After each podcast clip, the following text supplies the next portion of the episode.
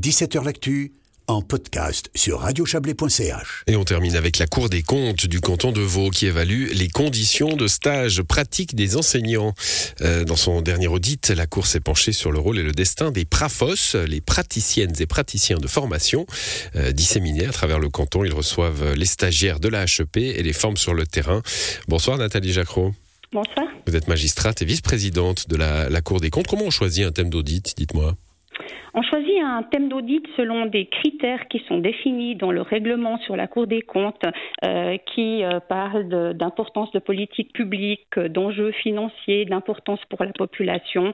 Vous conviendrez que l'enseignement dispensé aux élèves vaudois euh, entre parfaitement dans ce cadre-là. Ah oui, j'en conviens tout à fait, mais là ça a l'air extrêmement spécifique quand même, hein, les stages en, école des, des étudiants de la HEP. Vous avez raison, euh, nous n'avons pas fait un audit sur euh, l'enseignement dispensé, euh, tout simplement parce qu'il n'y a pas de définition communément admise sur ce qu'est un bon enseignement. Les spécialistes ne sont pas tous d'accord, donc bien évidemment que la Cour des comptes ne pourrait pas prétendre à faire ce type d'audit-là. C'est pour ça que nous nous sommes intéressés à un aspect spécifique, à la formation pratique qui se déroule dans les établissements scolaires qui sont euh, rattachée à la Direction générale de l'enseignement obligatoire, alors que c'est la HEP, donc la Haute École pédagogique, qui est en charge de la formation des futurs enseignants. Elle n'a donc pas de lien avec ces fameux PRAFO qui accompagnent et évaluent les stagiaires, et c'est un des éléments complexes de la formation. Voilà, on voit que euh, le, euh, peut-être pas la divergence, mais la diversité hein, des, des, maisons mères, en somme, euh, crée un, des problèmes que, que vous soulevez. ces praticiens sont des profs hein, qui sont soumis à la hiérarchie de leur établissement et donc à, au département de, de, la formation, la direction générale d'enseignement obligatoire, vous le disiez. et puis, ils n'ont pas de lien administratif avec la HEP, ils ont peut-être même pas tellement de contact en fait. Alors ça dépend, effectivement. Euh, ils se sentent parfois euh, peu soutenus et peu accompagnés dans leurs fonctions. Ils le sont lorsqu'ils ont, ils rencontrent des problèmes euh, conséquents avec leurs stagiaires. Sinon, ils se sentent un peu éloignés. Il faut dire qu'ils sont 1200 trafos euh, dans tout le canton et que la HEP ne peut pas avoir de lien direct mmh. avec l'entier de ces trafos. Ben, conclusion très concrète hein, pour les étudiants de la HEP, c'est qu'un stage peut très bien se passer, un autre très mal, et finalement on a peu de prise là-dessus. C'est vrai. Inégalité de traitement. Il y a des, pour pour euh, compenser ces inégalités de traitement ou éviter ces inégalités de traitement, euh, la Cour recommande un certain nombre de, de, de, recommandations, notamment de définir un socle minimum de ce qui doit être pratiqué dans les stages.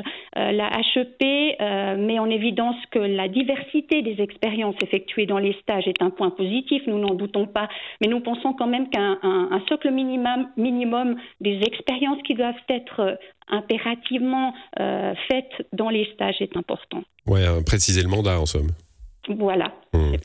Et puis euh, la formation continue. Il hein. faut vous soulever aussi euh, le fait que ces praticiens, alors ils sont ils sont profs, ils, ils ont leur métier de prof, mais pour prendre sous leur aile des, des stagiaires, ils n'ont pas l'obligation de suivre la, la formation continue. Non, pour l'instant, ils ont l'obligation de suivre une formation, un CAS, qui s'appelle un CAS PRAFO, qui se déroule sur deux ans. Lorsqu'ils prennent la décision de devenir PRAFO, ils peuvent d'ailleurs pratiquer en tant que PRAFO pendant deux ans avant de suivre cette formation.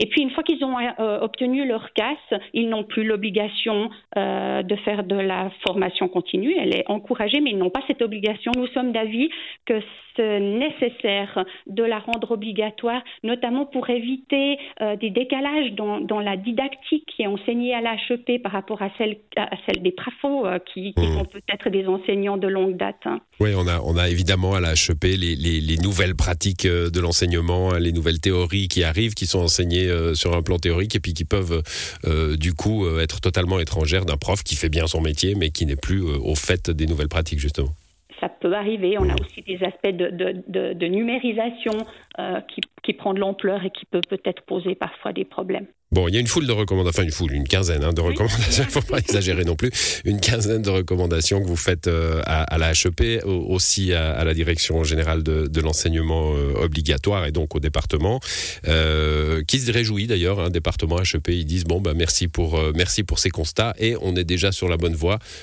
donc tout va bien, a priori. Alors, euh, on, se réjouit de voir la mise en œuvre euh, effective de nos recommandations. Effectivement, nous travaillons en bonne intelligence, donc nous, cherchons à avoir des recommandations qui ont apportent de la valeur ajoutée. Nous, nous évoluons dans un processus itératif avec les audités. Voilà, l'audit, euh, l'audit de la Cour des comptes constructif, hein, c'est ça un petit peu son, son but d'ailleurs, enfin un petit peu carrément son but. Merci à vous Nathalie Jacro, bonne soirée. Merci à vous, bonne soirée, au revoir. Et c'est la fin de cette émission, on se retrouvera demain avec beaucoup de plaisir, bonne soirée à vous.